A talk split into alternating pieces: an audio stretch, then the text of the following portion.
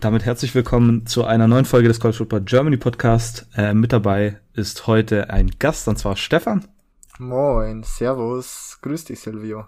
Ja, und, und nur ich, also bin heute ein bisschen allein gelassen worden. Natürlich Robert, äh, wie angekündigt, ähm, jetzt in Italien für einen Monat und daher nicht, ähm, ja. Ich meine, er hat gesagt, dass ähm, einfach das ganze Gepäck zu viel ist, da mitzunehmen und das ist natürlich komplett verständlich. Ähm, deshalb nimmt er jetzt einen Monat lang Pause und Immo hat heute leider keine Zeit zur Aufnahme. Deshalb dachte ich, ähm, Stefan immer ein wohlgesehener Gast bei uns. Vielen deshalb Dank, dachte ich, frage ich mal Stefan, ob er mit uns ein bisschen über oder mit mir über die Woche Week Zero und dann ein bisschen über die Woche 1 reden wollen.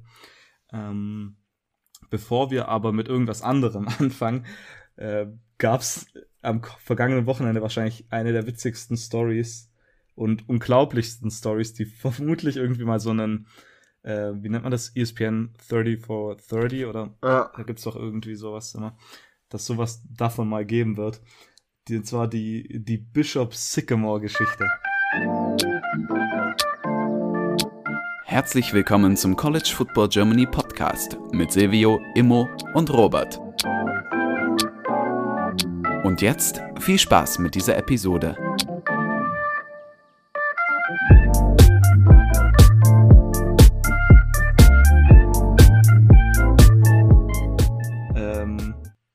Stefan, was war deine erste Reaktion, als du davon gehört hast? Also ich konnte es erst gar nicht glauben. Also ich habe, glaube ich, Samstagvormittag oder Samstagmittag das erste Mal nur auf Twitter so kurz was gelesen, dass es möglich sein könnte, dass es die Schule gar nicht gibt. Also ähm, oder dass die irgendwie nicht so dargestellt wird, wie sie denn ist. Und dann ist, ist es ja irgendwie immer weiter zum Entfalten gekommen. Es kommen auch immer jetzt noch irgendwelche News rein, die so wahnsinnig absurd sind. Also zum Beispiel der Coach, äh, ja, wird im Endeffekt gesucht, oder? Der ist irgendwie, der, gegen den steht ein Haftbefehl oder so aus. Genau, ja, irgendwie ein Open Warrant, also ein Haftbefehl, was einfach zu absurd ist. Und ähm, der Quarterback ist irgendwie auch schon 2019 eigentlich von der Highschool runter, war damals ähm, nicht mal ein Prospect, gibt sich jetzt als Freestar Prospect aus. Ähm, ja, ich glaube, es gibt noch so viel mehr. Im Endeffekt eigentlich hat sich natürlich ESPN wahnsinnig lächerlich gemacht, dass sie das Match übertragen haben oder irgendwie da gar nicht mal so einen Background-Check gemacht haben oder falls sie ihn gemacht haben, dann irgendwie keine Reaktionen daraus geschlossen haben, dass man das Spiel vielleicht nicht übertragen sollte. War, ist, ist schon so crazy. ja, ich meine, bis, wenn die Folge jetzt rauskommt, hat wahrscheinlich schon jeder zumindest teilweise davon gehört, aber vielleicht nochmal kurz. Also Bishop Sycamore ist ein, angeblich eine Highschool aus Ohio, die irgendwie aber in der Texas Liga spielt und ähm, seit 2019, glaube ich, existiert, also letztes Jahr auf jeden Fall gespielt hat und da irgendwie 0-6 gegangen ist und, glaube ich, knapp über 40 Punkte gemacht hat und über 220 Punkte kassiert hat.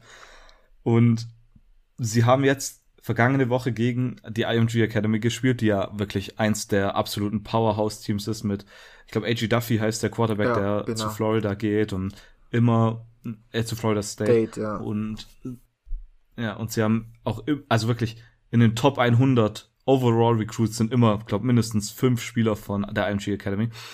Und die haben einfach gegen dieses Bishop Sycamore gespielt. Äh, ich habe gesehen, dass ein paar Leute aus Deutschland sich das sogar angeschaut haben und darüber getweetet haben. Und ich dachte, ja, Bishop Sycamore, ich meine, ich kenne so die Top-Teams im College, äh, im Highschool-Football. Da kannte ich den Namen irgendwie nicht, aber ich dachte, IMG Academy spielt eigentlich immer nur gegen die absoluten Top-Teams. Offensichtlich da ist das nicht der Fall man spielt gegen Bishop Sycamore, bei dem sich dann wirklich, wenn man sich da mal die Videos davon anschaut, jetzt wo man das weiß, denkt man sich, was ist denn das eigentlich für eine, für eine Truppe? Aber da sind wohl auch lauter Juco Dropouts dabei, ähm, die am Junior College gespielt haben und sich davon abgemeldet haben und dann jetzt für sich einfach gedacht haben, ja, ich gehe wieder an die High School zurück, an eine Fake High School. Ähm, und ja, keine Ahnung, also es gibt da wohl so eine Marketinggruppe, die dahinter ist, äh, die angeblich Bishop Sycamore überprüft hat. Also die Geschichte ist wirklich so absurd und am 10. September, glaube ich, sollte äh, Bishop Sycamore jetzt auch noch gegen Duncanville spielen, das eine der Top High Schools in Texas ist und auch allgemein in ganz Amerika. Ich bin mal gespannt, ob es zu dem Spiel kommen wird. Ich kann es mir eigentlich kaum vorstellen, wenn ich ehrlich bin. Aber ich, das wirklich so eine absurde Geschichte. Als ich das gelesen habe, konnte ich es überhaupt nicht glauben. Also ganz, ganz komisch. So viel äh, zu den Nachrichten aus äh, dem High, aus der Highschool-Football-Welt. Ich glaube aber tatsächlich, dass wir da eventuell mal, wenn sich das noch weiter, ja, ich sag mal, noch verrückter wird. Ich glaube, glaub, das wird noch verrückter, wenn ich sagen kann. ja, also ich glaube ja, schon. Wahrscheinlich schon. So eine Special-Episode darüber machen, um das Ganze mal zu entfalten. Aber ich glaube wirklich, dass es da mal eine Dokumentation darüber geben wird, weil also das ist so eine verrückte Sache und ich frage mich wirklich, wer der das Genie dahinter, dass, dass ich dachte, wir machen jetzt eine Fake Highschool und spielen gegen die absoluten Top-Teams. Also ich kenne halt nur die Geschichte, dass so ein Typ, sorry, wenn ich dich kurz unterbreche, halt wahnsinnig viele Offers so äh, gefaked hat und auch sein Commitment gefaked hat und dann gar nicht irgendwie an die Schule ging oder da gar keine im Endeffekt ähm, ja, Offers davon hatte, aber halt wirklich Fotos aus den Stadien gepostet hatte, sich so alles einfallen hat lassen. Aber das ist halt nochmal eine viel größere Stufe, der, äh, größer. Du musst dir bedenken, was für eine Infrastruktur dahinter steckt, dass so ein Team aus Ohio nach irgendwie Florida runterschickst zu einem G Academy. Also da steckt ja auch wahnsinnig viel Geld dahinter. Das ist ja das Schlimme an der ganzen Sache. Ja, ich kann mich an so eine Geschichte erinnern, das müsste so 2017 gewesen sein, wo einer gesagt hat, der hat, glaube sogar gesagt, dass er deutsche Eltern hat oder ein Elternteil und dann 24-7 Sports hat den nicht gerankt gehabt und er hat irgendwie auf einmal Angebote von Alabama bekommen und so und hat da das richtig professionell aufgezogen und dann irgendwann kam raus, dass der einfach nicht existiert. Das war einfach so ein Dude, der sich gedacht hat, er macht sich einen Spaß. Aber da ist diese ähm, Sycamore-Sache schon nochmal ein deutliches Schritt, Schritt drüber, weil es kam halt wirklich zu dem Spiel gegen die IMG Academy, wo sie natürlich offensichtlich, glaube ich, zu null sogar zerstört wurden. Ähm, ja, also die, die Sache ist wirklich zu witzig. Wir hatten aber am vergangenen Wochenende auch endlich College Football. Ähm, sehr, sehr nice. Ich konnte leider nicht schauen. Ich war übers Wochenende ähm, in Belgien und hatte da keine Zeit zu schauen, leider. Aber es gab auf jeden Fall zwei Spiele, die ich sehr, sehr interessant fand, auch im Vorhinein und über die haben äh, Robert und ich auch schon mal gesprochen, und zwar Hawaii UCLA und Illinois Nebraska. Ähm, ja, ich glaube, UCLA Hawaii ist wahrscheinlich so verlaufen, wie man sich's äh, gedacht hat, aber bei Illinois Nebraska gab es auf jeden Fall eine Überraschung. Ähm, Stefan, was hast du am Wochenende geschaut? Hm, live tatsächlich beides nicht. Also um ehrlich zu sein, war dieser Samstag so der letzte Samstag, wo ich nicht meinen Freunden irgendwie erzählen konnte, dass College Football so wichtig ist, dass ich alles andere nach hinten stelle. Aber ich habe mir halt dann Sonntag beide Spiele im Real Life angeschaut und ähm, ja, war dann, hab natürlich, war schon gespoilert, muss ich auch sagen, aber ich fühle jetzt auch die vier Teams nicht so sehr, dass ich jetzt da in die Spiele reingegangen bin und ich muss das jetzt unbedingt äh, spoilerfrei äh, noch irgendwie anschauen und äh, war dann doch irgendwie überrascht über Illinois, wie sie dann doch ähm, Nebraska geschlagen haben und was für ein hässliches Spiel ich es ja eigentlich dann doch auch war. Also es war jetzt wirklich kein Spiel, das irgendwie von wahnsinnig tollen Offensive oder Defensive Plays irgendwie so dominiert wurde, sondern äh, ja, irgendwie zieht sich so das bisschen so fest, das Image von Nebraska über die letzten Jahren jetzt auch mit Scott Frost und ähm, seinem aktuellen Standing, sage ich mal, das natürlich auch nicht sonderlich gut ist. Und äh, Illinois ja irgendwie immer so bisschen auch leicht belächelt worden, natürlich in der Big Ten, aufgrund der, ihres Status einfach. Und ähm, deshalb auch schon meiner Meinung nach ein gewisser Upset, ähm, den Illinois dann eben mit dem 8-Punkte-Sieg im Endeffekt äh, 30 zu 22 geschafft hat. Ja, ich finde die Sache mit ähm, die Sache mit Nebraska finde ich irgendwie so schwierig, weil eigentlich dachte man, dass sie ja mittelmäßig dieses Jahr sein werden und Illinois wird halt so der Prügelknabe, ja. sag ich mal so sein in, in der in der in der East sind die, glaube ich. Äh, nee, die sind in der West. Ähm, oder? Müssten also, West sein. Kenn, kenn mich bei ja, ich glaube, das müsste die West sein. Also rein geografisch hätte ich fast gesagt West. Ja. Ja, du hast recht. Ähm, Und, und dann kann man nicht mal gegen Illinois gewinnen. Also das ist tatsächlich schon ein bisschen komisch. Vor allem, wenn Illinois ihren Starting Quarterback verliert und dann die Interception-Maschine äh, in Person Arzetkowski reinkommen muss äh, und der dann irgendwie tatsächlich 12 von 15 Pässen an Mann bringt, keine Interception wirft. Ähm, also da muss schon irgendwie was Komisches sein. Und vor allem Illinois spielt mit, ähm, mit ich glaube, Deuce Span und Isaiah Williams sind die beiden Receiver, die eigentlich Quarterbacks sind und umgebaut wurden. Umgebaut, ja. Ähm, und, und nicht mal gegen die kriegt Nebraska was hin. Und noch absurder wird's, wenn man darüber nachdenkt, dass Nebraska aktuell eine NCAA-Investigation am Hut hat, weil sie zu viel trainiert haben. Also, das hat jetzt für mich nicht nach einem Team ausgesehen, das angeblich zu viel trainiert, trainiert hat. Nein, also da muss man vielleicht auch so ein bisschen noch mal über Scott Frost reden, weil er irgendwie so nach dem Spiel meinte, ja, ähm, Illinois ist halt auf beiden Seiten der Line ganz komisch aufgestellt gewesen und sie hatten, konnten halt überhaupt nicht darauf reagieren.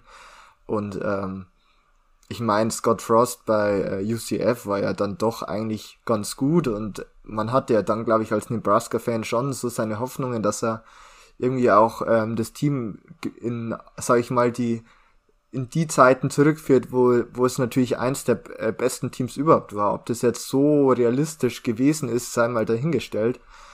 Aber wenn du das als Coach nicht schaffst, auf sowas einzugehen, vor allem gegen Illinois, die ja, sag ich mal, vom Kader und vom Talent her dann nochmal deutlich ein Stück unter Nebraska einfach sind, Puh, also wenn die Investigation jetzt nochmal irgendwie dann was rausfindet, dann glaube ich, dass sich Nebraska nächstes Jahr wieder nach einem neuen Headcoach ums, äh, umschauen. Also ich glaube, dass das schon nicht in Stein gemeißelt ist, aber schon sehr wahrscheinlich sein könnte. Ja, ich glaube, äh, wir hatten im Podcast zuletzt darüber geredet und hatten gesagt, dass wir glauben, dass Scott Frost nicht entlassen wird, weil er einfach so dies, dann ganzen Kulturumbau vor sich hat und man aber langsam wirklich Ergebnisse erwarten sollte. Und wir haben, als wir mit Nureddin Uili gesprochen haben, hat er auch gesagt, dass er einfach das ganze System da komplett umgebaut hat. Ähm, und man deshalb vielleicht so mehr ein Auge zudrückt, wenn das ja. Sinn macht. Aber das war wirklich, ja, das war, war übel. Also, ich meine, Adrian Martinez wurde zeitweise vor paar Jahren mal als Heisman-Kandidat gegolten, was immer noch so eine der absurdesten Sachen ist. Und der hatte, hat auch, ich meine, er hatte am Ende irgendwie 111 äh, Rece äh, Rushing Yards und hatte diesen halt einen großen äh, Touchdown-Run. Ähm, aber seine Pässe waren teilweise sehr schlecht, also sie waren irgendwie kurz vor der Endzone äh, und er hat die offenen Receiver nicht getroffen und überworfen in der Endzone. Also das war wirklich sehr schlimm. Und dann kommen noch äh, lauter ähm, Special Teams Fehler dazu. Ich glaube, man hat zwei Field Goals vergeben oder zumindest ein Extra Zwei Point. Extra Points, glaube ich, vom ehemaligen Big Ten Kicker of the Year im Endeffekt gleich war letztes Jahr noch und heuer schafft er keinen Extra Points mehr, 19 Yards. Ja. und im ersten und im ersten Quarter hatte man dann direkt diesen Safety, wo man irgendwo der Returner irgendwie den Ball noch fangen will und dann irgendwie mit seinem Knie runtergeht und dann und dann wirft ihn nach vorne. ja, das war also wirklich, das sah richtig aus wie. Es war, war wirklich kein schöner Football, muss nee, ich sagen. Überhaupt nicht. Ähm, und ich bin. Die Frage ist jetzt natürlich, und die würde ich mal an dich stellen. Glaubst du, dass diese NCAA-Investigation dann für die, ähm, ich sag mal, für die hohen Entscheidungsleute bei ähm, Nebraska so ein guter Ausweg sein kann, um zu sagen, okay, ähm, jetzt haben wir einen Grund, Scott Frost leichter gehen zu lassen, als wenn man diese NCAA-Investigation nicht hätte. Dann hätte man vielleicht eine schwierigere Entscheidung vor sich zu sagen, okay, jetzt tue ich von dem, man hat ja Scott Frost, als man den geholt hat, mehr oder weniger als Messias bezeichnet. Ja. Der, der verlorene Sohn, der jetzt endlich wieder zurückkommt und unser Programm wieder zu alter Glorie zurückbringt und nichts passiert davon. Nee. Ähm, kannst du dir das, das denken? So, ja, also ich könnte mir gut vorstellen, dass das einer der Gründe ist, warum dann im Endeffekt Scott Frost ähm, ja sozusagen der Stuhl entzogen wird. Ähm, ich finde diese Investigation schon irgendwie so ein bisschen, wenn man sie vergleicht so mit anderen Investigations, naja, die haben zu viel trainiert. Also ähm, ob das jetzt so negativ ist, ist die andere Frage, aber im Endeffekt habe ich mir halt kurz mal den Schedule aufgemacht, den äh, Nebraska einfach noch äh, spielt dieses Jahr. Man hat jetzt zwei einfache Spiele noch gegen Fordham und Buffalo und spielt halt dann gegen Oklahoma und sonst gleich nur noch gegen Big Ten Teams, die alle deutlich stärker sind. Also wenn es ganz blöd läuft, gehst du mit zwei Siegen aus der Saison raus. Und ähm, das in Kombination einfach dann mit der Investigation, auch wie man das Spiel jetzt gegen ähm, Illinois verloren hat, vor allem wie halt dann auch die anderen Spiele verloren werden, wenn jetzt gegen Oklahoma oder so das eine richtige Packung wird, dann könnte ich mir halt auch gut vorstellen, dass die einfach meinen, ja, jetzt ist einfach genug und ähm, hat nicht funktioniert, ähm, hast noch über uns eine Investigation im Endeffekt dann gebracht, ähm, darfst gerne auch abdanken, auch wenn er, glaube ich, Alumni ist, im, im Endeffekt, glaube ich, von Nebraska, aber ja, bis jetzt ist die Geschichte halt leider nicht aufgegangen ähm, von Scott Frost bei Nebraska. Und ich glaube, dass die die nächsten Jahre vielleicht auch nicht aufgehen könnte, wenn es so weiterläuft, auf jeden Fall. Ja, ich glaube, da hast du recht. Also ich denke mal, das wird auf jeden Fall eine Sache sein, die man in den kommenden Wochen beachten kann. Ähm, und da muss sich auf jeden Fall was tun. Vor allem, wie du sagst, ich meine, das war jetzt ja nicht so, dass es ein knappes Spiel war oder so, sondern das war einfach wirklich ähm, das war übel. Also, es war wirklich nicht schön anzusehen. Nee. Hast du noch also, irgendwas zu dem Spiel? Also, jetzt habe ich dich gerade unterbrochen, sorry. Red weiter. Ja, ich, irgendwie war es so ein bisschen so ein Nebraska-Way, dass man irgendwie im Endeffekt dadurch verliert, dass man im Endeffekt da, glaube ich, erstmal selbst einen Fumble kreiert äh, von einem der Wide Receiver von Illinois ähm, und dann gleich beim nächsten ähm, Spielzug gleich äh, Adrian Martinez den Ball wieder herfummelt und Scoop und Score Touchdown wurde, der dann im Endeffekt so ein bisschen auch diesen Turnaround einfach für Nebraska, äh, für Illinois, nicht für Nebraska geschafft hat. Aber sonst, ja, ich sag's mal so, wenn wir in Week äh, Zero über so ein äh, Spiel schon gehypt sind und sowas gern anschauen, dann wird Week One jetzt dann doch hoffentlich besser einfach. Ja, da hast du auf jeden Fall recht. Ähm, ich, aber ich muss sagen, so diese erste Woche oder die Woche null, ähm, das ist schon so ein richtiger Teaser irgendwie. Man will dann das komplette Ding haben, aber man ja. hat irgendwie nur so Spiele, die einen, einen normalerweise nicht so interessieren. Das ja. ist tatsächlich ein bisschen schade. Ähm, aber für die Teams ist es teilweise ein gutes Warm-up, sage ich mal. Vor allem, ja. wenn man in Woche Woche 1, in der, also wir reden jetzt von Week 1, nicht mehr von Week 0, ähm, gegen LSU spielt. Und so ist es im Fall von äh, UCLA, die diese Woche schon spielen durften, und zwar gegen Hawaii. Äh, ein Spiel, das ich in der Hinsicht interessant fand, da vor allem Robert sehr, sehr gehypt ist von UCLA und sehr, sehr viel erwartet, da sie, ich glaube, zehn Starter in der Offense und zehn Starter in der Defense zurückbekommen. Also wirklich ähm, ja, sehr, sehr gut aufgestellt und dann noch zum Beispiel einen Zach Charbonnet von Michigan als ähm, Transfer bekommen haben. Ähm, hast du dir das Spiel auch im Real Life angeschaut? Ja, auch im Real Life und ähm, ja, ich glaube, dass, oder für mich war eigentlich schon klar, dass das jetzt kein Engelspiel werden sollte. Also es wäre gleich die größere Überraschung gewesen, wenn es denn eine wäre. Und mich hat halt auch in, äh, interessiert einfach, wie ähm, äh, Dorian Thompson Robinson performt, wie Zach Charbonnet performt, ähm, wie einfach UCLA jetzt mal ausschaut, wie das und wie die sich dann einfach vielleicht auch gegen LSU schlagen könnten.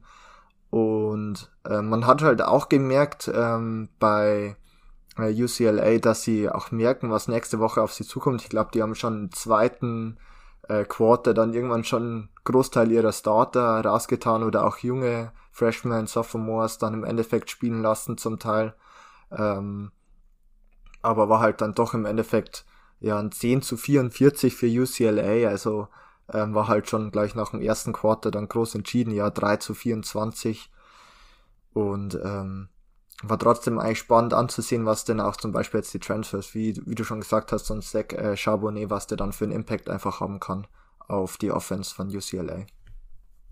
Ja, Dorian Thompson Dorian Thompson Robinson, so heißt er, glaube ich. Ähm, genau. Seine Statline ist jetzt nicht das schickeste, also 10 für 20, äh, 10 von 20, glaube ich, an Mann gebracht, 130 Yards, ein Touchdown. Sind jetzt nichts, was einen vom Hocker haut, aber ich glaube, ähm, ich weiß nicht, ob du da was mitbekommen hast, aber ich glaube, der hat das einen Teil vom Fall Camp auf jeden Fall verpasst mit Verletzungen und glaubst du, dass das einfach so ein bisschen, ich sag mal so, ähm, dass er noch so ein bisschen angerostet war und erstmal wieder reinkommen muss. Und wenn das der Fall sein sollte, war dann vielleicht sogar dieses Hawaii-Spiel ein wichtiger Schritt, weil ich meine, wenn man eingerostet gegen LSU spielt, dann geht das wahrscheinlich ziemlich in die Hose. Ja, also das glaube ich auch, dass es gegen LSU halt dann komplett was anderes wäre. Ähm, allein schon, wenn dann Derek Stingley gegenübersteht auf Cornerback, ähm, der verzeiht dir vielleicht einen schlechten Pass, bei Weitem nicht so, wie es irgendein Hawaii-Cornerback, mir fällt gar keiner ein jetzt ehrlich gesagt, äh, das dann eben machen würde. Und ja, die Statline schaut echt nicht gut aus. Also 10 von 20, 130 Yards. Davon waren halt auch drei, vier oder fünf, denke ich mal, mindestens wirklich nicht besonders schwere Pässe. Irgendwie kurze Pässe, Wheel Routes auf die Running Backs. Und tief, glaube ich, hat er nur einmal geworfen, dann, ähm, der dann aber auch zum Touchdown geführt hat. Aber so ähm, war jetzt äh, Dorian Thompson Robinson auch zu Fuß eigentlich ganz gut unterwegs. Einmal hat er sogar jemand gehördelt, was ich nicht so ganz verstanden habe. Wenn er noch leicht verletzt ist oder erst frisch von der Verletzung zurückkommt, nächste Woche das LSU-Spiel ist und dann hördelt er irgendwie im dritten Quarter gegen Hawaii, was ich halt, ich glaube, der hatte dann irgendwie ein bisschen zu viel Motivation, noch was zu zeigen. Aber mal schauen, wie er sich dann halt nächste Woche auch präsentiert aber äh, Zach Charbonnet, sechs Carries, 106 Yards äh, und drei Touchdowns. Ich glaube insgesamt nur elf Plays auf dem Spiel äh, auf dem Spielfeld gestanden.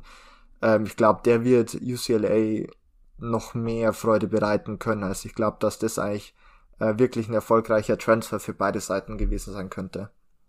Ja, vor allem da Zach Charbonnet bei Michigan irgendwie nie so das zeigen konnte. Ich meine, Immo hat den immer sehr, sehr gehypt, aber er hatte, glaube eine Saison, wo er so ein bisschen gut gespielt hat, aber so richtig aufdrehen konnte er nie. Von daher ähm, könnte das vielleicht wirklich ein guter Transfer, wie du sagst, für beide Seiten sein.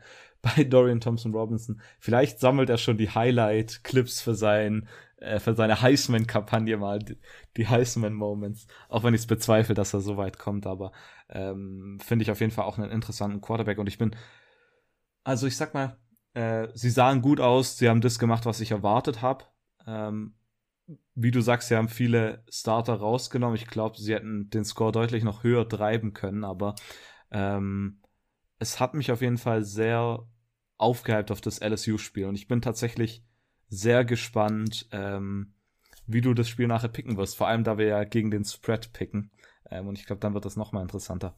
Ähm, hast du noch irgendwelche Spiele dir angeschaut? Ich meine, viel mehr gab es ja nicht wirklich im Programm. Ich glaube, es gab sonst nur Power 5 Games, Fresno State und so weiter. Ähm, ich glaube, bei Fresno State hat der, der Quarterback ziemlich aufgespielt, aber dafür habe ich zu wenig, zu wenig mitbekommen. Ähm, ich habe mir ehrlich gesagt sonst nichts mehr angeschaut. Also die anderen Spiele waren halt noch uninteressanter, wenn man jetzt nicht irgendwie Fan von dem Team ist oder irgendwie total Power 5 affin ist.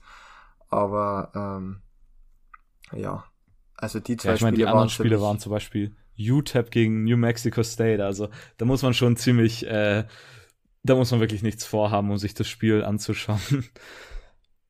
Okay, dann äh, würde ich sagen, gehen wir einfach nahtlos über in die kommende Woche, weil dann geht's richtig los. Vor allem für dein Team geht's ja richtig los. Ähm, Georgia Bulldogs, wahrscheinlich eins von den Highlight-Spielen in der kommenden Woche.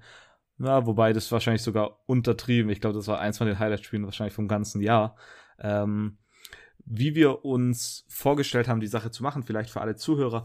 Ähm, wir haben es in den vergangenen Jahren immer so gemacht, dass wir Conference for Conference Spiele genannt haben, die wir für die kommende Woche interessant finden. Ähm, wir haben ein bisschen darüber gesprochen, wie wir es im kommenden Jahr machen und wir wollen jetzt, vor allem in der Zeit, wo Robert nicht da ist, ähm, wo der große Content-Meister vom College Football Germany Podcast nicht da ist, mal ein bisschen andere Sachen probieren und wir haben ja meistens immer noch am Ende einen Pick'em gemacht. Und wir dachten einfach, dass wir die Sachen jetzt miteinander verbinden werden, indem wir als, als Podcast eine, eine Gruppe gemacht haben für uns äh, drei, beziehungsweise für Stefan auch natürlich mit dabei, ähm, wo ESPN uns, ich glaube, es sind meistens zehn Spiele gibt, die angeblich zehn besten Spiele ähm, der Woche. Und wir würden die Spiele picken und dabei über die Spiele reden. Wenn wir noch Spiele haben, über die wir unbedingt reden wollen, die nicht dort dabei sind, dann werden wir das natürlich auch machen. da sind aber teilweise Spiele dabei, die nicht wirklich so interessant sind, die wir dann mhm. einfach nur picken werden. Ähm, zum Beispiel diese Woche ist dabei Texas Tech gegen Houston, was jetzt nicht wirklich ähm, so ansprechend ist, wenn man, äh, wie Stefans gerade für die anderen Spiele von Week Zero gesagt hat, ein Fan von den Teams ist. So viel zum äh, Programm, zumindest jetzt für die kommende Wo für den kommenden Monat. Ich weiß nicht, ob Robert das alles wieder über den äh, alles wieder ändern wird, wenn er zurück ist. Äh, deshalb äh, wird es hier mehr oder weniger mal eine Probe-Episode, sage ich mal. Okay, Stefan, hast du den äh, Pick, die Pick-Seite auf? Ich habe die Pick-Seite auf, ja. Perfekt. Zu, nochmal zum Hinweis, wir haben, weil ich habe es gerade eben kurz erwähnt, wir picken nicht nur den Sieger, sondern wir picken gegen den Spread. Die Sache dahinter, die wir uns gedacht haben, ist, dass wenn zum Beispiel ähm, Alabama gegen Citadel wieder spielt, ich weiß nicht, ob das dieses Jahr auf dem Schedule steht, dann wird wahrscheinlich jeder Alabama picken und damit vermutlich recht haben, außer Citadel kann man zwei Halbzeiten am Stück so gut spielen wie vor paar Jahren. Deshalb ist aber der Spread deutlich interessanter, weil covert Alabama dann die 40 Punkte, was wahrscheinlich der Spread und sowas ist, oder nicht. Und diese Woche haben wir auch einige interessante Spiele dabei, zum Beispiel Oklahoma gegen Tulane, wo wahrscheinlich der Großteil Oklahoma picken wird, wenn ich äh, mal so vor, vornehmend sein darf. Ähm, aber der Spread 24,5, das könnte dann tatsächlich interessant werden, in welche Richtung man da geht.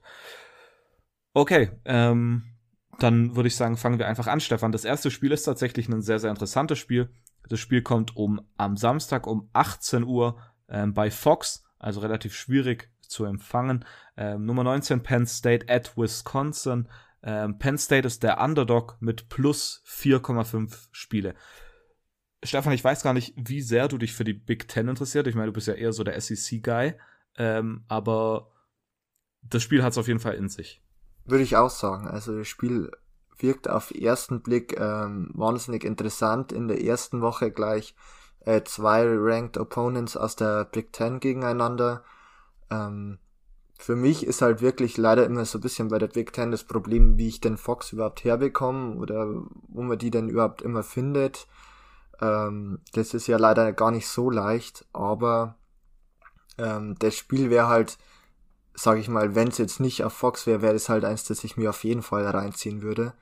Ähm, so werde ich mir, denke ich mal, Highlights anschauen oder irgendwie mal schauen, dass man das vielleicht dann irgendwo aufgerufen bekommt. Ähm, und es wird halt auch spannend sein, wie Penn State nach der letzten Saison, die ja, glaube ich, dann doch äh, und deutlich unter den Erwartungen lag, ähm, einfach heuer vielleicht äh, backbouncen kann.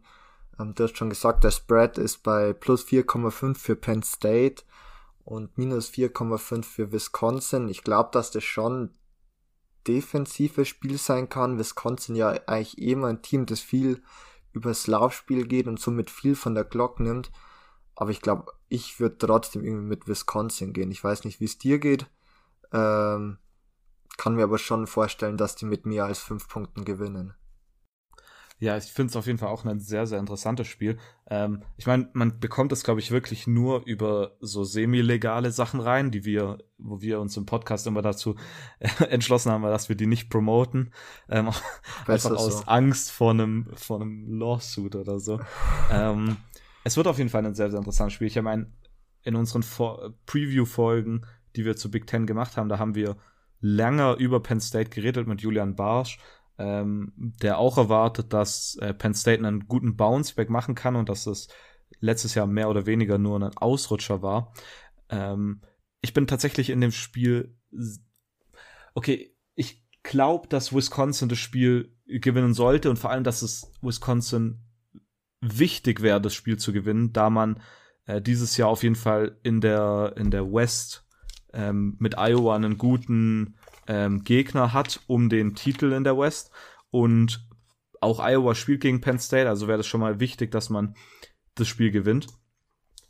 Und ich, das Problem, was wir in unserer Preview-Folge bei Penn State angesprochen haben, ist einfach, dass man den Quarterback hier Sean äh, Clifford heißt er, ja, Sean ja, Clifford, Sean Clifford ja. ähm, so ein bisschen halt einfach eine Wundertüte ist. Also du weißt nie, welchen Sean Clifford du bekommst. Ähm, deshalb würde ich tatsächlich hier auch mit Wisconsin gehen und ich ich glaube auch, dass es ein defensiveres Spiel wird. Also ich erwarte hier jetzt nicht das High-Scoring, super High-Scoring-Game zumindest. Aber ich glaube, fünf Punkte sollte Wisconsin covern. Deshalb gehe ich auch mit Wisconsin. Okay, ähm, ich würde sagen, wir gehen direkt weiter zum nächsten Spiel. Oklahoma gegen Tulane. Ähm, Oklahoma ist 24,5 Punkte Favorit. Ähm, für mich hier vielleicht zuerst also Oklahoma natürlich haushoher Favorit. Viel brauchen wir hier gar nicht darüber reden. Ähm, es war über die letzten Tage ein bisschen diskutiert worden, ob das Spiel vielleicht ähm, den Ort wechselt und ein der Oklahoma The Athletic Guy hat geschrieben, dass es auf jeden Fall verschoben wird. Ähm, dieser Oklahoma The Athletic Guy ist auch immer wieder beim bei ähm, Peter und Lukas im Podcast zu Gast. Ich glaube, diese Woche war er dort auch wieder zu Gast. Ähm, das könnt ihr auf jeden Fall anhören, sehr, sehr interessant gewesen. Ähm, und dann hat der Athletic Director irgendwie von Tulane geschrieben, ja, das, er kann äh, auf jeden Fall bestätigen, dass das nicht stimmt. Ähm, deshalb, ich glaube, das ist hier die einzig interessante Sache. Ich glaube, Oklahoma wird es am Ende machen und ich glaube auch, dass sie das covern werden. Ich glaube, Spencer Rattler wird hier richtig zeigen, was er kann und diese Offense wird richtig durchdrehen. Ja. Stefan, was hältst du davon? Würde ich auch so mitgehen. Also mein Stand war tatsächlich, dass das Spiel, glaube ich, in Norman gespielt wird als Oklahoma, aber anscheinend stimmt das gar nicht. Also das waren so letzt, die letzten Infos, die ich halt aber auch nur irgendwie über Twitter kurz gelesen habe. Aber ähm, ich glaube, dass das Oklahoma-Team wohl das beste Oklahoma-Team seit Jahren ist. Jetzt nicht nur offensiv, sondern vor allem defensiv, glaube ich, sind die halt ähm, deutlich stärker wie in vergangenen Jahren. Ähm, und ja, mit Spencer Rattler, dem potenziellen First Overall Pick für das nächste Jahr, ähm, ich glaube schon, dass sie den Spread ähm, schlagen können. Also würde ich auch mit Oklahoma gehen. Ja, ich glaube, der Ort, wo Oklahoma Tulane auseinandernehmen wird, wird am Ende auch relativ egal sein. okay, gehen wir weiter zum nächsten Spiel. Und hier haben wir auch einen Mörder-Matchup zwischen der ACC und der SEC. Nummer 1 Alabama gegen Nummer 14 Miami. Der Spread ist ziemlich hoch minus 18,5. Stefan, was hältst du von dem Spiel allgemein? Also, ich hatte oder habe immer so ein bisschen das Gefühl, dass das halt entweder, also für mich gibt's halt nur zwei Extreme. Entweder es wird eng, weil halt natürlich auf der offensiven Seite bei Alabama einfach ähm, ja sich wahnsinnig viel geändert. Neue Offensive Coordinator, ähm, dann natürlich auch ähm, neuer Quarterback, viele neue äh, Wide Receiver, neue Running Back. Also man hat, man hat halt schon wahnsinnig viele Guys einfach offensiv verloren. Ähm, aber es ist halt auch Alabama, was halt auch immer noch bedeutet, dass die Qualität, die dahinter kommt, wahnsinnig stark ist. Ähm, 18,5 Punkte. Miami hat sich ähm, auch verbessert wie zum Saisonende hin. Ich meine, Eric King ist zurück. Man hat ähm, zum Beispiel Transfers bekommen in Tyreek Stevenson, ehemaligen Five-Star-Cornerback. Ich könnte mir aber vorstellen, dass Alabama das schafft. 19 Punkte. Also ich glaube, ich würde mit Alabama gehen. Ähm, ich glaube halt, dass einfach in der Tiefe oder auch von der Breite her Alabama dann immer noch deutlich stärker ist wie Miami, die vielleicht am Anfang noch mithalten können, aber über ein ganzes Spiel glaube ich nicht. Ähm, wie du schon gesagt hast, Brad ähm, relativ hoch. Aber so wie ich jetzt Alabama auch die letzten Jahre gesehen habe, glaube ich, schaffen die das schon. Also ich würde mit Alabama gehen. Mhm. Das ist tatsächlich sehr interessant. Die Alabama Spreads, egal, auch wenn die gegen ein Top 10 Team spielen, sind die immer so hoch. Ja. Und man neigt dann immer dazu, zu denken, sag mal, das ist immer noch ein, noch, noch ein Top 10 Team. Also das zu covern, die werden doch wohl ein bisschen mithalten und dann dreht einfach Alabama durch. Und ich glaube, dass ich dieses Mal wieder in die Falle treten werde. Aber ich gehe tatsächlich mit plus 18,5. Uh. Ich glaube, erstes Spiel ist immer was möglich. Ähm, glaube ich, dass Miami gewinnt? Ähm, nein. Aber äh, ich glaube, dass sie den, den Spread covern können. Ähm, es wird auf jeden Fall sehr, sehr interessant. Ich bin sehr, sehr gespannt, was Eric King machen wird. Ähm, Cameron Harris ist meiner Meinung nach ein interessanter Running Back. Ähm, auch defensiv. Leute wie Buba Bolden bei Miami ähm, sind Leute, für die man, auf die man wirklich achten sollte. Vor allem auch auf den Draft hin. Ähm, das wird ein sehr, sehr interessantes Spiel. Das Spiel kommt um, ich glaube, um 21.30 Uhr auf ABC. Also kommt es auf jeden Fall hier mit dem ESPN-Player, sollte es zu empfangen sein. Genau. Okay, dann das nächste Spiel, äh, wieder ein Big Ten Matchup. Nummer 17 Indiana gegen Nummer 18 Iowa. Indiana letztes Jahr sehr, sehr stark gewesen. Ähm, Iowa dieses Jahr gilt als einer der Top-Favoriten in der West. Und da muss man so ein Spiel auf jeden Fall gewinnen. Ähm, Stefan, du meintest, äh, Big Ten schwierig zu empfangen, deshalb nicht immer deine erste, weil ich glaube, das Spiel kommt ähm, auf dem Big Ten Network, also auch wieder kaum zu empfangen, außer man will noch, noch ein Abo mehr machen. Aber der Spread liegt bei viereinhalb für Iowa. Was hältst du von dem Spiel?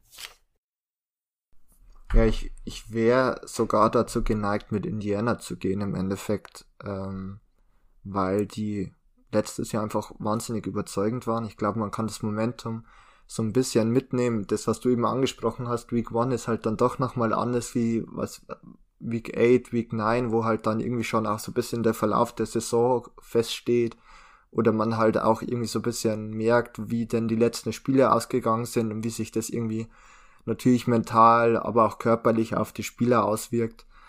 Und Indiana ja letztes Jahr zweimal, zweimal gleich sogar, oder nee, einmal, einmal knapp gegen Ohio State nur verloren. Ich bin mir gar nicht sicher, ob es ein oder zweimal war. Aber da gut mitgehalten mit Michael Penix, ähm, eigentlich auch einen guten Quarterback. Und Iowa ja so bisschen wirklich ähm, einer der Favoriten, wie du schon gesagt hast, in der West. Also der Hype ist auf jeden Fall dafür Iowa. Aber ich glaube, dass Indiana das Spiel halt auch gewinnen kann. Das ist für mich wahnsinnig eng. Ähm, und deshalb ist gleich der Spread einfach für, für Indiana dann fast besser wie für Iowa. Mhm. Es sind auf, ist auf jeden Fall ein sehr, sehr interessantes Matchup und auch eins von der ja, ich würde ich würd sagen, für das, dass es ein Top 25 Matchup ist, also ich meine, Indiana ist Nummer 17, Iowa Nummer 18, fliegt es so ein bisschen unterm Radar. Ich meine, jeder redet über Alabama, Miami und Georgia gegen ähm, Georgia gegen Clemson. Ähm, da fliegt das Spiel so ein bisschen unterm Radar. Ähm, aber ich finde das sehr, sehr interessant und ich würde tatsächlich sogar zu Iowa tendieren. Ich halte dieses Jahr sehr, sehr viel von Iowa. Ähm, bin gespannt, meine, die, die Sache bei Iowa ist immer noch, dass letztes Jahr mit dem ganzen Coaching-Zeug, mit Rassismus äh, immer noch so ein bisschen weird ist und ich immer noch nicht weiß, warum das letztes Jahr so gut funktioniert hat, vor allem weil da so viele dagegen demonstriert haben und dass man da irgendwie das Team trotzdem so beisammen halten konnte. Ähm, deshalb glaube ich eher, dass das im kommenden Jahr jetzt besser werden könnte. Und ich glaube auf jeden Fall, dass Iowa dieses Jahr gegen Wisconsin mithalten kann und eventuell sogar ins Big Ten Championship Game einziehen kann. Deshalb äh, glaube ich, dass Iowa hier einen wichtigen ersten Sieg holt. Und deshalb gehe ich hier mit dem Spread von minus 4-5 für Iowa tatsächlich. Ähm, das nächste Spiel ist für mich, ich weiß nicht warum, manchmal frage ich mich bei ESPN, warum die die Spiele benutzen, die sie benutzen. Ähm, West Virginia minus dreieinhalb gegen Maryland plus 3,5 vielleicht mache ich kurz den Anfang, ähm, sind jetzt beides Teams, für die ich mich nicht wirklich so interessiere. Ähm, es gab mal eine Zeit, wo ich West Virginia ziemlich interessant fand. Ähm, sind jetzt auch dieses Jahr beides nicht Teams, von denen ich erwarte, dass sie irgendwie groß was reißen. Äh, Maryland hat in den vergangenen Jahren teilweise immer interessante Spiele aber mit sich gebracht. Äh, aber das Spiel ist es wirklich nicht für mich. Da gibt es zu viel gutes Material, dass ich mir so ein Spiel anschauen würde. Also der Spread liegt bei minus dreieinhalb. Ähm, ich glaube, dass das wirklich ne, am Ende dann aber ein Pick'em, äh, so ein Pick'em Game, wo man einfach mit beiden Seiten irgendwie gehen kann. Äh, ich gehe einfach mit, mit West Virginia, aber ehrlich gesagt habe ich da nicht zu eine große Meinung dazu. Äh, sieht es bei dir anders aus, Stefan? Nee, also das ist halt wirklich so ein Spiel, wo, also er, erstens beide Teams jetzt nicht so groß auf meinem Radar, vielleicht noch Maryland bisschen mehr, weil die einfach in den letzten Jahren, oder sagen wir mal die letzten zwei Jahre jetzt mit dem kleinen Bruder von Tua Tagovailoa auf Quarterback und dann haben sie doch den einen oder anderen Five-Star geholt, ähm, was dann doch auch bisschen überraschend war. West Virginia ACC, ja, bin ich West Virginia vielleicht noch so zu Will Greer Zeiten war das ganz cool anzusehen. Habe ich jetzt letztes Jahr gar nicht verfolgt zum Beispiel. Aber irgendwie ähm, die Tendenz geht auch hier zu West Virginia einfach, weil Maryland gleich letztes Jahr auch mal so ein Spiel dann wirklich gut war, dann wieder abnormal schlecht das nächste war. Ähm, ich glaube, da zeigt West Virginia einfach die konstanteren Leistungen und gewinnt das Ganze. Ja, ich glaube, Maryland, äh, Maryland hatte letztes Jahr diesen komischen Start, wo sie das erste Spiel haushoch gegen äh, Northwestern, glaube ich, verloren haben und dann ist äh, der Bruder von Tua Tagovailoa, Taulia heißt er, glaube ich. Taulia, genau. Äh, richtig durchgedreht auf einmal, was äh, richtig weird war. Ähm, also Maryland habe ich irgendwie jetzt mittlerweile auch so als Wundertüte eingestuft. Das okay, ich mal mit West Virginia. Und äh, ich meine, ähm, wir haben ja auch in Deutschland ein paar West Virginia-Fans, soweit ich weiß. Okay, das nächste Matchup ist tatsächlich auch ein sehr, sehr großes Matchup, meiner Meinung nach. Sehr, sehr interessantes Spiel. Äh, kommt leider jedoch auch bei Fox. Von daher ähm, auch wieder sehr, sehr schade, sage ich mal. Wir haben die an Nummer 23 gerankten Louisiana Raging Cajuns, ähm, wahrscheinlich eines der besten Mighty Five Teams dieses Jahr, gegen äh, die an Nummer 21 gerankten Texas Longhorns. Und Texas ist minus neuneinhalb ähm, Favorit. Meiner Meinung nach ein sehr, sehr großer Spread. Ähm, vor allem da selbst Texas-Fans wie äh, Lukas ähm, eher zurückhaltend sind und selber das Team nicht in den Top 25 hatten. Äh, das finde ich auf jeden Fall sehr, sehr interessant und ich glaube, dass das ein Spiel sein wird, wo ich den Spread am Ende ähm, auf meinen Tippschein hauen werde. Äh, aber zuerst du, Stefan, was hältst du von dem Spiel? Also erstens wieder sehr cooles äh, Matchup zwischen den beiden Teams. Nummer 21 gegen Nummer 23. Ähm, Big 12 gegen, ähm, wie du schon gesagt hast, Power 5 Team mit Louisiana, die letztes Jahr auch richtig gut waren. Ähm, da glaube ich auch konstant oder über einen Großteil der Saison auch gerankt waren. Jetzt wieder Nummer 23 und ich finde irgendwie diesen Spread einfach zu hoch. Also neuneinhalb für Texas ist mir dann irgendwie zu hoch und deshalb gehe ich hier einfach mit Louisiana. Gehe ich davon aus, dass sie das Spiel jetzt unbedingt gewinnen, weiß ich nicht, aber ich könnte mir vorstellen, dass es echt knapp wird und es wirklich so ein richtig, richtig cooles Spiel sein wird, das man leider dank Fox mal wieder nicht sehen kann. Aber ähm, da eben, gleich gehe ich wirklich so ein bisschen auf den Underdog. Mhm. Ja, da bin ich komplett bei dir. Ich meine, ich habe ja sowieso den Ruf als Texas-Hater, von daher ähm, lächelt mich die 9-5 noch mehr an. Ähm, ich bin natürlich kein Texas-Hater, soweit würde ich nicht gehen. Aber ähm, ich glaube, dass Louisiana ziemlich gut sein kann. Wer mehr über Louisiana ähm, lernen will, der kann mal beim Mighty Five Podcast reinhören. Ein sehr, sehr gutes Preview wird es dazu geben oder gab es dazu. Ähm, und Texas ist halt wirklich dieses Jahr so ein bisschen ein Fragezeichen. Man hat halt lauter Leute verloren. Man hat jetzt vor paar Tagen Hudson Card als äh, Starting Quarterback bekannt gegeben. Ähm, aber ich glaube, Casey Thompson müsste der andere heißen. Ähm, wird auch wohl Snaps bekommen. Also das da ziemlich komisch. Oder nicht komisch, aber ja, immer noch so Fragezeichen technisch ähm, dabei. Deshalb, boah, ich glaube, ich glaube halt wirklich, dass es, wie du sagst, knapp werden kann. Und dann sind die neu, ich meine, neuneinhalb, das sind halt ein, ein Score und ein, ein Touchdown, ein Field Goal. Ähm, das ist schon ordentlich. Also ich glaube, dass Louisiana das auf jeden Fall covern könnte. Okay, noch, noch irgendwas zu dem Spiel anzuhängen? Nee, eigentlich nicht. Okay. Zum nächsten ja. auch kaum okay, was. Ja, zum nächsten auch kaum. Äh, das nächste Spiel ist Texas Tech gegen Houston. Texas Tech ist minus zweieinhalb Favorit. Ähm, ja, das sind jetzt beides Teams, für die ich mich nicht wirklich interessiere. Ich gab letztes Jahr mal eine Zeit, wo ich Texas Tech aus Versehen mal angeschaut habe. Gegen Sam, ich glaube, das war gegen Sam Houston State, wo ich mich in einen Bailey Zappi ähm, Fanboy verwandelt habe, äh, der dieses Jahr bei Western Kentucky spielt. Ich warte ab, wann der erste Tag ist, wo ich mir ein Western Kentucky Spiel anschaue.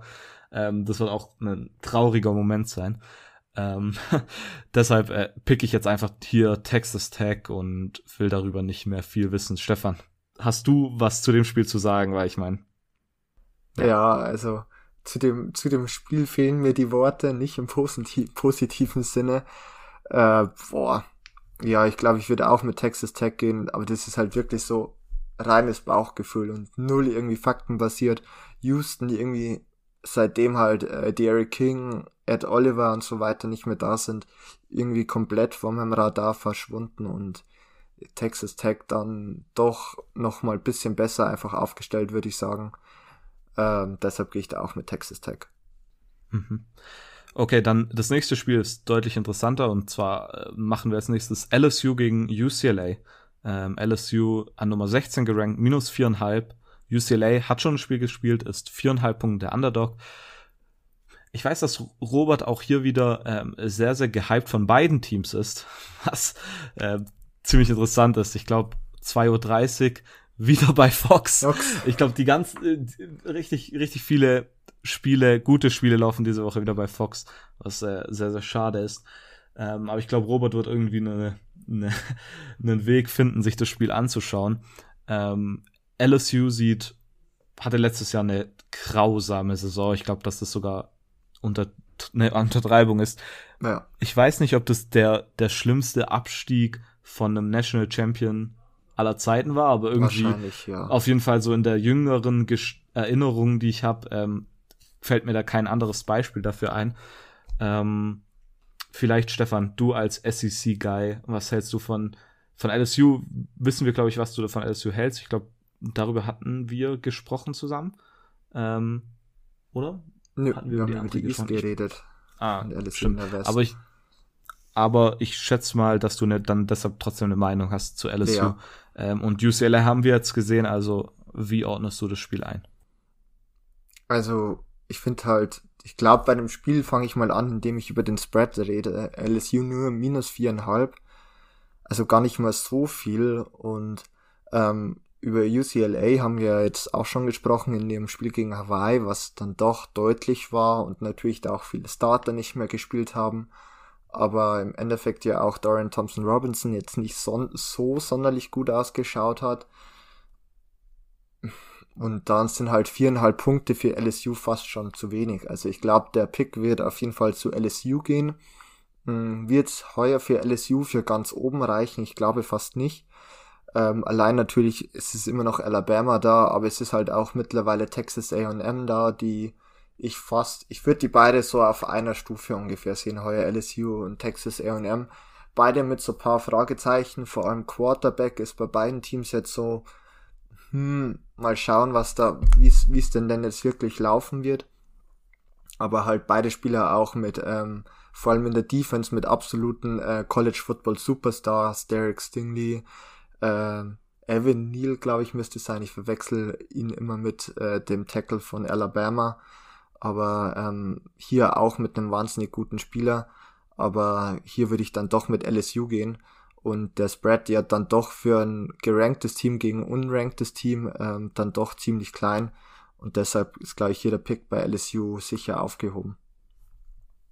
Ja, tatsächlich Evan O'Neill, äh, Evan Neal ist der von Alabama. Nein. Und Leon, o Leon O'Neill meinst du wahrscheinlich, oder? Ja, ja. Leon O'Neill, der war doch, ja das war doch der, wo teilweise kurz im Transferportal war, war genau. und dann irgendwie wieder rausgegangen ist. Ja, das wenn die die ähnlichen Namen haben, dann ist das immer ein bisschen komisch. Ähm, ich glaube aber, dass deine Analyse sehr, sehr gut ist und ähm, da würde ich auf jeden Fall mitgehen. Ich glaube, die viereinhalb hier in dem Spiel ist zu wenig. Also ich glaube, dass UCLA tatsächlich besser spielen wird in dem Spiel, als wenn sie nicht dieses Spiel gegen Hawaii gehabt hätten. Ähm, ich glaube, das wird ihnen auf jeden Fall helfen. Aber ähm, ich glaube, LSU wird es am Ende machen und viereinhalb ist dann echt nicht viel. Also das sind, ja, das, das sollte LSU eigentlich schon covern können. Okay, dann noch haben wir noch zwei Spiele. Machen wir zuerst das frühe Spiel, ähm, 4.30 Uhr. Ähm, kommt bei ESPN endlich mal ein Spiel, das man sich auch anschauen kann, wenn man um die Uhrzeit noch wach ist. Ähm, im Allegiant Stadium in Las Vegas Neutral Site Game zwischen BYU und Arizona. Ähm, ja, viel, viel kann ich hier auch nicht drüber sagen. Ähm, äh, BYU ist auf jeden Fall der haushohe Favorit mit 11,5 ähm, Punkten. Arizona hat einen riesigen Rebuild vor sich. Sie haben Chad Fish als, als Head Coach geholt. Und der hat auf jeden Fall viel Arbeit vor sich. Äh, BYU kommt ohne ihren Star Quarterback äh, Zach Wilson, der jetzt ja an der NFL ist. Und ich glaube, sie haben auch ihren Offensive Coordinator verloren, ähm, der jetzt bei Baylor ist, Crimes. Ich glaube, der heißt Jeff Crimes. Ich bin mir gerade nicht mehr 100% sicher. Der müsste jetzt Offensive Coordinator bei Baylor sein. Ähm, das ist auf jeden Fall sehr, sehr ja, ich meine, für ein 4.30 Uhr Spiel, wenn man dann noch wach ist, ist es ein interessantes Spiel, aber ähm, das ist jetzt nicht ein Spiel, für das ich um 4.30 Uhr aufstehen würde, sage ich mal.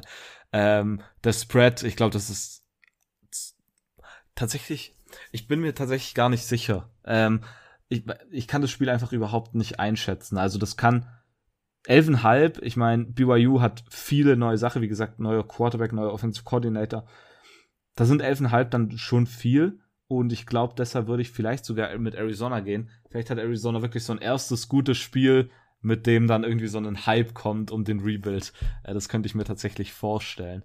Äh, Stefan, was kannst du vielleicht mehr zu dem Spiel sagen? Weil, also bei mir hört's da mit den Informationen, die ich genannt habe, auch schon wieder fast auf.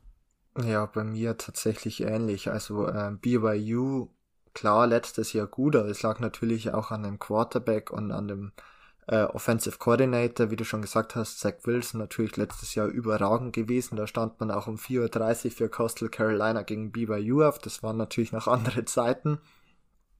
Aber äh, man sieht ja bei ESPN auch immer so, wie viel Prozent denn ungefähr was denn gepickt haben. Und äh, hier 39 Prozent tatsächlich nur für BYU, 61 Prozent für Arizona ähm, ist schon, sage ich mal, relativ eindeutig. Also wenn wir jetzt mal andere Spiele anschauen, die wir schon besprochen haben, die sind zum Teil äh, deutlich enger. Ähm, zum Beispiel Indiana, Iowa 48% zu 52%. Ich denke, ich würde hier halt auch ähm, mit Arizona gehen. Also ich habe jetzt über beide Teams nicht so die krasse Knowledge, um ehrlich zu sein. Und ähm, ich glaube dann doch, ähm, dass vielleicht das Spread dann einfach etwas zu hoch ist für BYU, um den schlagen zu können. Und deshalb wäre ich hier auch mit Arizona gegangen. Ja, ich glaube, der Spread wird am Ende vielleicht zu groß sein. Bin sehr, sehr gespannt, wie das Spiel ausgeht. Okay, dann, wenn das Ganze hier eine Fight Card beim Boxen oder so wäre, dann würden wir jetzt wahrscheinlich zum Main Event kommen. Auf die Event. Ähm, ja, ein Spiel, das man tatsächlich sogar anschauen kann über ESPN. Äh, ich glaube wirklich eins der Spiele der ganzen Saison wird das sein. Äh, Nummer 5 Georgia gegen Nummer 3 Clemson. Ähm, 1.30 Uhr deutscher Zeit. Wow, ähm, ich weiß, also auf das Spiel bin ich wirklich richtig, richtig gehypt. Ähm, ich tatsächlich, ich habe zwei Kollegen, mit denen ich am, am Samstagabend noch, noch weggehe, was ein bisschen schade ist. Ich bin in der gleichen Pedulie wie du, äh, Stefan, da immer. Und ich, in Woche eins habe ich es mir jetzt nicht ähm, vergreifen können, den abzusagen. Aber ich habe ihnen gesagt, um, um 1.30 Uhr muss ich daheim sein, weil da kommt dieses eine Spiel und die, mit denen gucke ich ab und zu NFL. Und da habe ich gesagt, da müsst ihr unbedingt auch dabei sein. Vielleicht bringe ich die damit endlich mal dazu, College Football zu schauen. Ähm, aber es ist wirklich ein super Spiel. Stefan, du als Georgia-Fan, was hältst du von dem Spiel? Wie siehst du das Spiel? Also ich bin jetzt schon so krass gehypt. Ich bin tatsächlich Freitag noch in Frankfurt. Hab geplant, Samstag mit der Deutschen Bahn heimzufahren. Das ist jetzt schon wahnsinnig knapp alles. Ich hoffe, ich komme überhaupt zu Hause an und kann das Spiel anschauen. Also da äh, gehen mir so ein bisschen die Nerven tatsächlich, aber allgemein ja, ich freue mich schon so wahnsinnig auf das Spiel auch, ähm, weil ich glaube, dass es wahnsinnig eng wird, dass es auf beiden Seiten ähm, wahnsinnig ähm, spannend und zu Emotionen kommen wird und würde mir natürlich wünschen, dass ähm, Georgia das Ganze gewinnt. Also äh, wenn man sich so den äh, das Roster anschaut, Georgia, man hat seit Jahren endlich mal einen Quarterback, der Teams mit seinem Arm wirklich schlagen kann, meiner Meinung nach. Das hat in den letzten Jahren immer so gefehlt. Ähm, das ist halt dann doch ein großer Vorteil und im Endeffekt, man hat auch eine wahnsinnig starke Front Seven, äh, die wahrscheinlich das Running Game von Clemson, was ja auch in den letzten Jahren mit Travis Etienne dann doch immer noch auch ein großer Faktor war, hoffentlich komplett wegnehmen kann.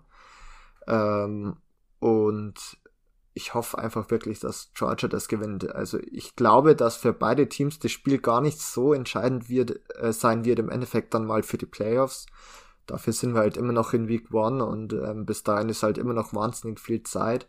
Aber es ist halt schon mal ein wahnsinnig früher Indikator und natürlich auch einfach ein Spiel zwischen zwei Teams, die natürlich auch jetzt geografisch gar nicht so weit auseinander liegen, äh, Clemson und Georgia, auch wenn es ein Neutral Side Game in Charlotte, glaube ich, sein müsste, also in North Carolina. aber ähm, ich gehe hier mit äh, den Bulldogs und Spread von plus 3,5. Ja, ich habe mir ehrlich gesagt nichts anderes erwartet. ähm, ich bin sehr, sehr gespannt auf Clemson. Clemson hat natürlich jetzt einen riesen Quarterback-Wechsel vor sich mit äh, einer von Roberts Lieblingsnamen mit DJ Uyangalele. Äh, ich hoffe, dass ich es richtig gesagt habe. Robert wird sich wahrscheinlich aufregen, wenn ich es nicht richtig gesagt habe. Ähm, aber vor allem defensiv halt auch wieder so viel Talente dabei. Das ist bei beiden Teams so unglaublich, was da für eine Def an guten Spielern dabei ist. Äh, besonders bei Clemson freue ich mich auf Brian Breezy, der letztes Jahr der Nummer 1 Recruit war und dann direkt ähm, gespielt hat, Freshman All-American war, ACC Rookie of the Defensive Rookie of the Year. Ähm, vermutlich sogar schon jetzt einer der besseren, einer der besten Defensive Ends im, im College Football. Ähm, auf jeden Fall ein Spieler, auf den man auch achten muss für den 2023er Draft ist das dann. Ähm, es hört sich noch so weit entfernt an, aber wirklich schon jetzt ein unglaublich starker Mann. Ähm, ich glaube, das Spiel wird wirklich sehr, sehr geil. Also wirklich, ich bin richtig gehypt auf das Spiel. Und wenn ich wahrscheinlich dann im Fernsehen sehe, wie die einlaufen, dann kommt die Realisation auch mal, dass College Football wirklich richtig back ist. ist ja. ähm, vor allem glaube ich, ich glaube, dass da ziemlich viele Fans auch im Stadion sein werden. Und ich bin einfach Auslastung, soweit ich weiß. Echt? Ich glaube nicht, dass da das. Man kann natürlich davon halten, was man will, wahrscheinlich. Ähm, natürlich ja. unter dem Corona-Standpunkt. Aber natürlich einfach für die Atmosphäre ist es wahnsinnig. Es ist, mhm. es macht halt noch mal mehr aus so einem Game, wenn man ehrlich ist. Ja. Ich finde es ja, jetzt auch bei der Bundesliga. Man, genau, Mach ja. Du. Achso, sorry. ähm, vor allem, wenn man jetzt das auch halt einfach das letzte Jahr einfach überhaupt nicht hatte, volle Auslastung. Und Robert und ich, wir haben für Freitag noch eine weitere Episode, wo wir Sachen nennen wir, auf die wir uns in der kommenden Saison freuen.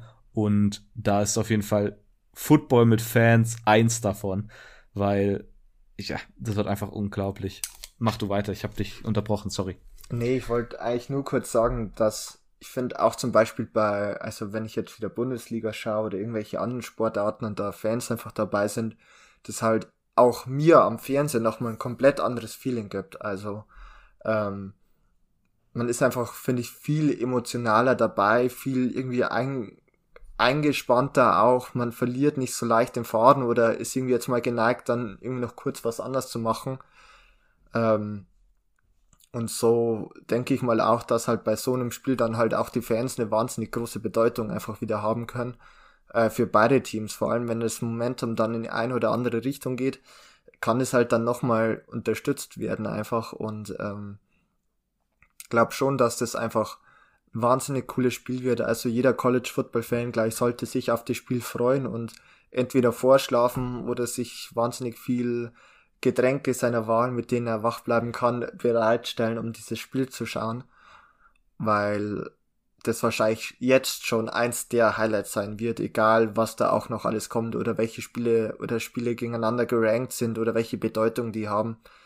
Ähm, und da einfach einfach gleich von uns beiden nur eine Empfehlung, das anzuschauen und vielleicht sogar ähm, auf YouTube die früheren Spiele anzuschauen. 2014 das letzte Mal gegeneinander gegangen.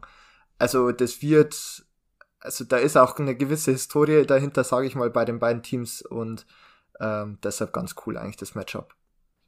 Ja, vor allem als NFL-Fan, wenn man sich immer fragt, welche Spiele kann ich am besten anschauen, ähm, hier hat man wahrscheinlich viel mehr NFL-Talent bekommt man wahrscheinlich nicht. Also da kann man auch, äh, äh, ja, das ist eigentlich, wenn die Top 5 Teams irgendwie gegeneinander spielen, dann äh, geht es nicht viel mehr, dann gibt es nicht wirklich viel mehr NFL-Talente. Also ähm, da ist wirklich jeder Spieler eventuell mal einer, der gepickt wird, ob es jetzt in Runde 1 oder in Runde 7 ist, aber man sieht hier auf jeden Fall Spieler, die irgendwann mal an einem Sonntag spielen werden.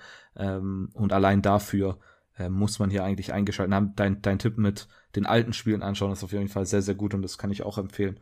Ähm, ja, mit dem, ja, vielleicht muss ich meinen Pick natürlich noch machen. Äh, ich gehe tatsächlich auch mit Georgia. Ähm, ich glaube immer noch, dass dass Clemson einen Leistungseinbruch haben wird. Und was du angesprochen hast mit JT Daniels, ich glaube wirklich, das wird dieses Jahr eine, eine gute Saison. Und deshalb gehe ich hier mit dem perfekten Start Ähm, Neutral Side Game, wie du gesagt hast, in Charlotte, North Carolina. Ähm, und ich glaube, dass Georgia am Ende sogar gewinnen wird ähm, oder den, den Spread covern wird, wenn es sehr, sehr knapp wird. Ja. Glaub, okay, dann müssen die, wir die Punkte noch den, machen, oder? Ja, genau. Wir müssen jetzt noch einen Tiebreaker eingeben. Ähm, und zwar der Tiebreaker ist, wie viel Total Points bei Georgia gegen Clemson gescored werden. Vielleicht zur Einstufung. Das Over-Under für das Spiel liegt bei 51,5. Stefan, als Gast darfst du gerne zuerst. Also ich tippe auf ein 21, 27, gehe also somit Under im Endeffekt äh, mit 48 Punkten. Ah, okay. Sehr, sehr interessant. Ich gehe tatsächlich mit einem Over und ich gehe mit einem Over von 55. Ähm, ich hoffe, dass das eine scoringreiche Partie wird. Ähm, und da gehe ich sehr gerne mit dem Over und allgemein die Regel natürlich always take the over. Ähm, ist eine, eine gute Betting-Regel, die man sich auf jeden Fall merken muss.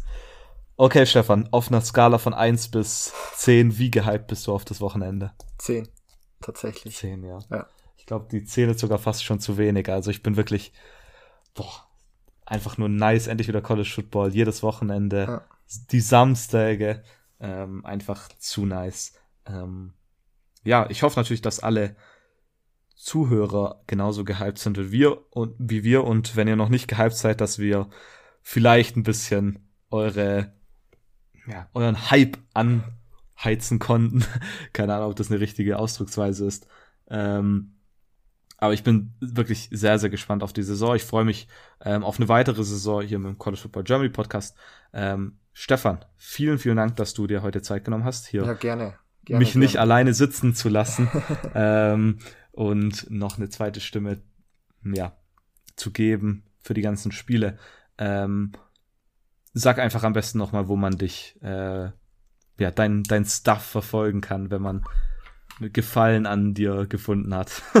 also im Endeffekt, wenn ihr gewisse Rants ähm, am besten während den Spielen irgendwo lesen möchtest ähm, oder möchtet, gerne auf äh, Twitter unter äh, CFB Stefan mit F und ähm, sonst natürlich auch gerne ähm, die Pre äh, oder Reviews dann immer auf dem Blunt Crunchtime Blog natürlich auch äh, zu lesen von mir, Robert, Luca und noch paar anderen Leuten, die da einfach bisschen immer ihren Senf dazugeben. Und ähm, dort bin ich eigentlich anzutreffen und für euch zu finden. Genau, darauf, stimmt, darauf freue ich mich auch schon wieder, weil Robert wird immer sehr kreativ und alles. Das ist auf jeden Fall immer sehr, sehr interessant und das müsst ihr euch auf jeden Fall auch anschauen. Alle Links äh, zu Stefan sind natürlich wie immer unten in der Beschreibung. Dann nochmal vielen Dank, Stefan, ähm, an dich und an alle Zuhörer. Vielen Dank fürs Zuhören. Ich hoffe, ihr habt eine wunderschöne erste College Football Woche und bis dann. Tschö.